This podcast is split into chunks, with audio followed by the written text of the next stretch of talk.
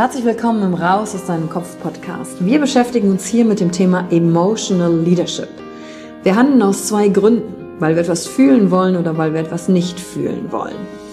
Und deswegen gucken wir uns im Leadership drei Säulen an, weil Emotionen sind häufig für viele Menschen noch so ein sehr ungreifbares Thema. Die erste Säule ist die Wissenschaft.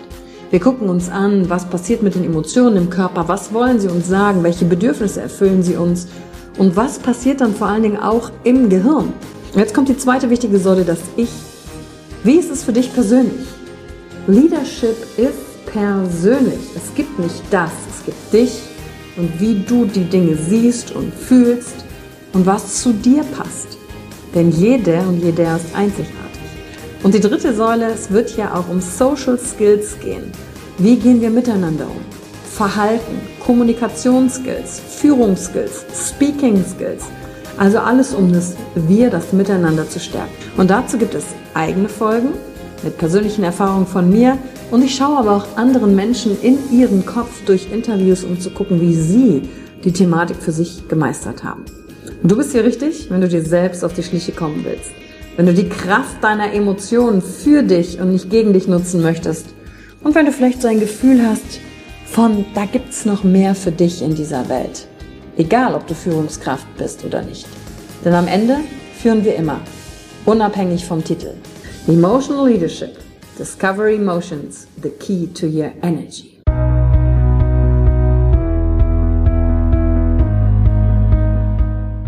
Hallo und herzlich willkommen bei einer neuen Folge von deinem Podcast Raus aus deinem Kopf. Hier holst du dir dein Wissen und deine Inspirationen rund um das Thema emotionale Intelligenz und Kompetenz. Danke fürs Einschalten. Viel Spaß mit der heutigen Folge.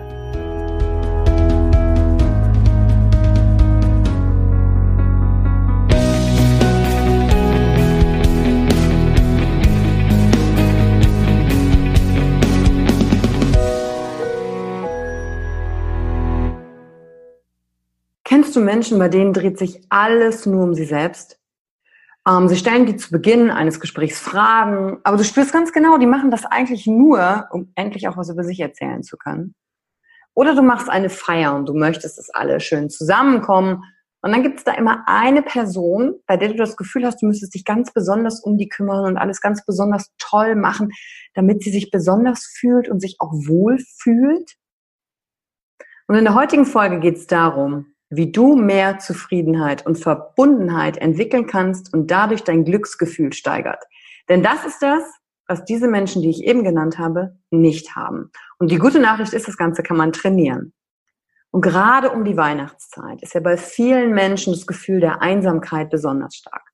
Wenn es draußen länger dunkel ist und kalt, ja, dann kommen die Gedanken an das Weihnachtsfest hoch. Das Fest der Liebe. Ah, das klingt für einige ja wie ein Hohn. Denn innerlich hat sich ganz viel Schmerz breit gemacht. Auch bei denen, die die tollsten und teuersten Geschenke kaufen und bekommen, dann merken sie, dass mehr von, ja, mehr von was auch immer sie nicht glücklicher macht. Und dann kommt auch die Frage auf, und was jetzt? Einige hetzen von Erfolg zu Erfolg mit dieser, mit dieser inneren Unruhe, es sei nie genug. Und ab einem gewissen Punkt im Leben machen ganz viele Menschen die Erfahrung, nicht nur zu Weihnachten, stellen sich die Frage, und was jetzt?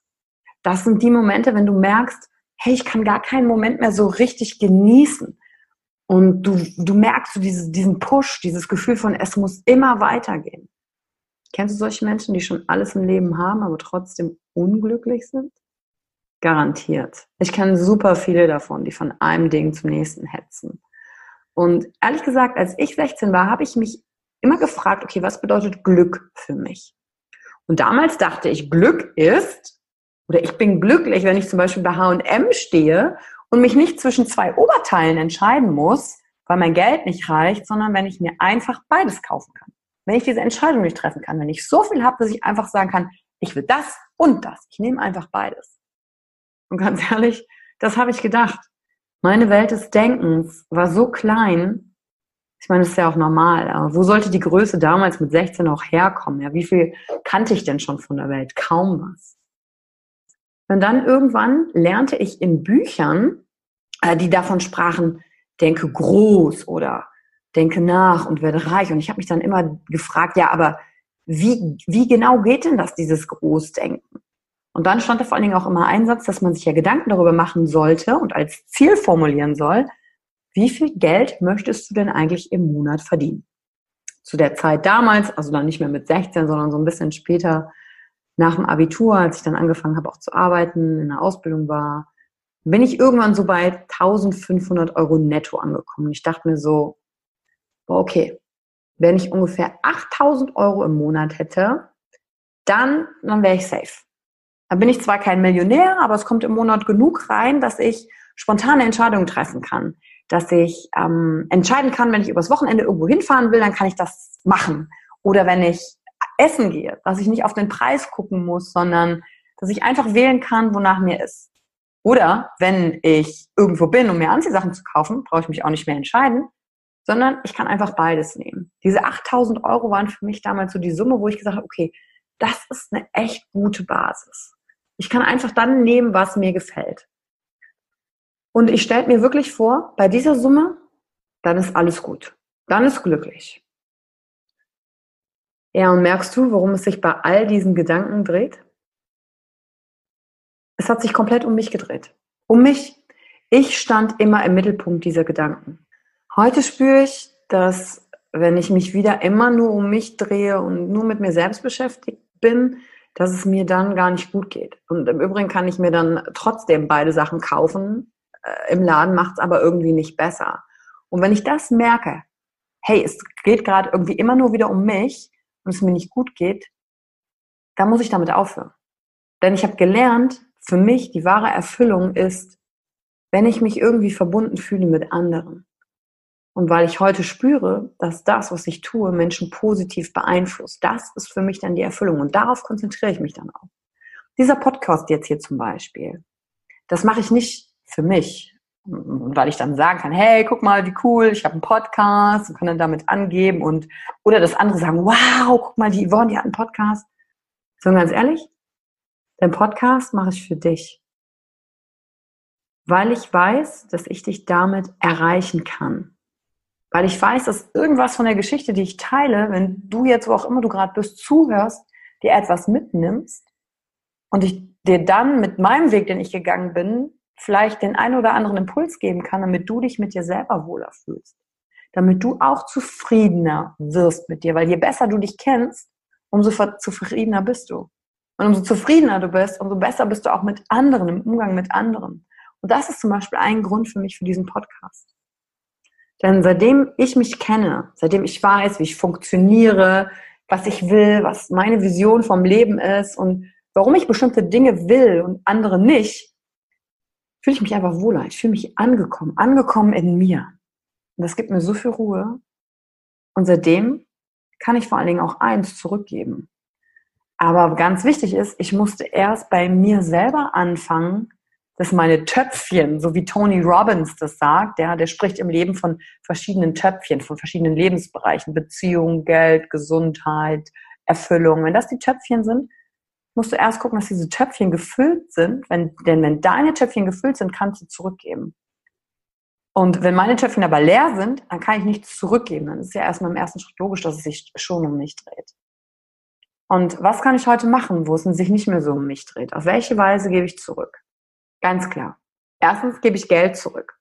Zum Beispiel dadurch, dass ich jetzt mit meinen Fähigkeiten, die ich habe, Umsatz generiere und dadurch anderen Menschen einen Rahmen schaffen kann, dass sie bei mir und durch mich auch Geld verdienen können. Zum Beispiel im Aufbau meines Teams. Zweitens, was gebe ich noch zurück? Ich ermögliche Menschen Erfahrungen zu machen. Zum Beispiel bei mir im Seminar. Da gucke ich immer, dass ich ein paar Sequenzen meines Seminars anderen Leuten die Möglichkeit gebe, auf die Bühne sich zu stellen und sich einfach auszuprobieren, eine Erfahrung zu machen, eine Gelegenheit zu geben, eine Erfahrung, die sie sonst nicht machen würden, um darin einfach zu wachsen. Zum Beispiel gibt es immer jemanden, der mich anmoderiert. Und es ist oft jemand anderes, einfach um das Gefühl zu haben, wie ist es eigentlich vor Leuten zu stehen, was zu sagen. Weil ich, Yvonne, ich kann das ja schon. Ich muss es nicht mehr machen. Aber ganz ehrlich, früher wäre das für mich komplett unmöglich gewesen. Da wäre es nämlich nur um mich gegangen. dass ich äh, möglichst viel und immer zu sehen bin auf der Bühne. Oder da wäre der Gedanke, ah, ich kann das ja viel besser als die anderen. Lass mich das mal lieber machen. und ganz ehrlich, ich die Zeit zurückdenke, boah, ist das anstrengend gewesen. Wenn sich alles nur um mich dreht, ist komplett anstrengend. Und das Schöne ist, heute kann ich den Raum geben, damit andere eben diese Erfahrung machen können. Und das fühlt sich für mich ehrlich gesagt komplett schön an. Wenn ich hinten im Seminar sitze und sehe, hey, jemand probiert sich da vorne gerade aus. Jemand hat vielleicht gerade Angst, aber ist mutig und, und macht einfach mal. Das ist voll schön. Und auch wenn es natürlich nicht so ist, wie ich es machen würde. Und dann sagen, hey, darum geht's aber nicht. Es geht nicht darum, dass es so ist, wie ich es machen würde, sondern es geht darum, dass jemand anders lernt, seinen eigenen Weg daran zu finden. Das ist komplett schön. Und die dritte Sache, die ich zum Beispiel zurückgebe, sind ähm, Kleidung und Möbel. Als ich äh, vor einem Jahr hier nach Köln gezogen bin, hatte ich ja noch ganz viele Sachen eingelagert, die ich drei Jahre lang nicht angeguckt habe. Und dann habe ich mir gedacht, okay, alles, was ich drei Jahre nicht angeguckt habe, was brauche ich denn davon wirklich? Und dann habe ich angefangen auszusortieren, weil die Sachen sind ja noch gut. War zum Beispiel ein Bett und viele Kleidungsstücke. Und früher hätte ich alles auf Ebay eingestellt, die Zeit dafür investiert und äh, geguckt, okay, wie viel habe ich dafür mal bezahlt, wie viel kriege ich dafür noch, um ja wieder das Geld zurückzukriegen, was ich dafür auch irgendwann mal investiert habe. Heute habe ich diese Kleidungsstücke einfach zusammengepackt und hier in Köln an, eine, an so einen Verein gegeben für einen wohltätigen Zweck, wo ich weiß, hey, ich krieg kein Geld in der Form für die Sachen zurück, aber ich weiß, meine Sachen, die ich heute nicht mehr brauche, machen im Leben eines anderen jetzt einen Unterschied. Und ich gebe das Ganze zurück in diesen Kreislauf und ich fokussiere mich nicht mehr darauf, was kriege ich denn zurück an monetärem Wert, sondern allein der Gedanke, hey, ich konnte was abgeben, gibt mir total viel. Und nicht nur das. Wenn du schon mal ausgemistet hast, dann weißt du genau, wie schön es ist, Platz zu schaffen für neue Dinge, aber im Kopf nicht neue Dinge zum, ich brauche wieder Sachen, die ich dann dahinstellen kann oder womit ich die Lücken fülle, sondern das ist so ein bisschen so wie ballastlos werden und das ist komplett schön. Und diese Leichtigkeit, die bekomme ich zurück. Und darauf fokussiere ich mich. Nicht nur das Geld. Ja, früher wäre ich am Flohmarkt gegangen, eBay. Aber die allein die Zeit, die ich da rein investiert hätte, mich da hinzustellen und wieder 3,50 Mark zurückzubekommen. Und da bin ich komplett froh, dass sich da mein Denken einfach verändert hat, in dieses Zurückgeben. Und an dieser Stelle will ich auch sagen, was ich dadurch gelernt habe und auch bei anderen oft beobachte. Und das ist mein großes Achtung in diesem Moment. Verausgab dich nicht. Wenn du zurückgibst, muss es in allererster Linie dir gut gehen. Schau vor allen Dingen bei dir selbst hin. Denn du kannst erst geben, wenn du genug hast. Und ich habe schon einige Menschen getroffen, die nutzen dieses, ja, ich mache ja immer alles für andere und sind dann komplett busy und haben dann keine Zeit für sich und benutzen dieses, ich unterstütze ja andere als Ausrede, um nicht bei sich selbst erstmal hinzugucken. Und ähm, da gibt es das schöne Beispiel, wenn du im Flieger bist und dann machen die immer diese Erklärungen am Anfang, wenn die Sauerstoffmasken runterfallen, was, was, soll dann, was sollst du dann als erstes tun? Und natürlich sollst du zuerst die Maske aufsetzen und dann den Personen rechts und links neben dir helfen. Und dieses Beispiel ist so simpel und einfach zu zeigen, zu sagen, okay, versteck dich nicht hinter dem, ich gebe anderen Hilfe, ich tue alles für andere, sondern guck, hey, dass das in Balance ist ich kann nur geben, wenn ich voll bin, wenn ich genug habe, um damit anzufangen. Weil einige Menschen überspringen auf diesen Punkt, sind nur im Geben, Geben, Geben und sind dann komplett ausgebrannt, haben nicht auf sich selber geachtet, weil sie sich so diesem Geben verpflichtet haben. Und da die richtige Balance zu finden, ich glaube, das, das macht definitiv den Unterschied für dein Leben. Für meins hat es das und dann auch für die Menschen, mit denen du arbeitest. Und andersrum, wenn du merkst, dass es dir nicht gut geht, obwohl du ganz viel für dich tust, dann könnte das ein Indikator sein, wie zwischendurch auch bei mir, dich auf etwas anderes als sich selbst zu konzentrieren. Weil dann scheint sich die Welt wieder nur um dich zu drehen. Und da einfach darauf zu achten, ah, okay, worum geht's gerade? Bin ich gerade nur im Geben, Geben, Geben? Oder bin ich gerade nur im Nehmen, Nehmen, Nehmen? Okay, ich muss die Balance hinfinden. Und das sind so diese zwei Fragen, die du dir stellen kannst, wenn du merkst, es geht dir nicht gut. Und Du tust ganz viel für dich. Und dann ist die Frage einfach umzudrehen. Was kannst du tun für jemand anderes? Und dann entsteht wieder ein neues Gefühl. Dieses Gefühl, wenn es nicht um dich geht, sondern um jemand anderen, Und das ist komplett herrlich und macht dich direkt zufriedener. Und was dann passiert ist, es gibt ja auch einen Sinn. Das automatisch gibt dir das Gefühl, verbunden zu sein. Mit dieser einen Person oder mit den anderen und vielleicht auch mit etwas Höherem. Ja, dass das Leben einen Sinn hat. Für mich mittlerweile glaube ich nicht, dass der Sinn darin besteht, Dinge anzuhäufen. Wir kommen ohne was auf diese Welt und wir gehen wieder ohne was auf diese Welt. Und was macht den Unterschied? Die Verbindung zu anderen, die wir geschaffen haben. Und die schaffen wir durchs Geben. Und gerade auch zu Weihnachten. Da stelle ich mir auch die Frage, was will ich geben? Und da stelle ich dir die Frage, was willst du geben? Für wen und wofür? Muss es unbedingt Konsum sein? Muss es unbedingt ein Geschenk sein, was ich kaufe? Oder gibt es nicht auch viel Wertvolleres? Zeit zum Beispiel. Ein gemeinsames Erlebnis. Das ist wirklich nachhaltig. Und das Schöne ist, das kann dir keiner nehmen, das kann dir keiner klauen, das kann nicht kaputt gehen. Das Erlebnis ist das Erlebnis. Super wertvoll. Denn irgendwann ist unsere Zeit abgelaufen und nicht mehr da. Und daran erinnere ich mich gerne, wenn ich gucke, okay, worum geht's, was will ich machen und mit wem. Und wenn du unbedingt Geld ausgeben möchtest, das tue ich ja auch, dann, dann schau einfach, was ist denn jetzt clever? Ich zum Beispiel entscheide mich dafür, etwas Hochwertiges zu kaufen, womit ich andere unterstütze. Zum Beispiel, wenn jemand etwas selbst produziert hat, da kaufe ich nicht billig billig, sondern gucke, wow, hier hat etwas Qualität und dann gebe ich dieser Sache einen besonderen Wert. Und zum Beispiel könntest du dir auch sagen, hey, zehn Prozent von allem, was ich für andere kaufe, das tue ich nochmal beiseite für einen guten Zweck. Wäre eine Möglichkeit. Wie kann ich zurückgeben, um dieses Gefühl der Verbundenheit und Zufriedenheit zu bekommen?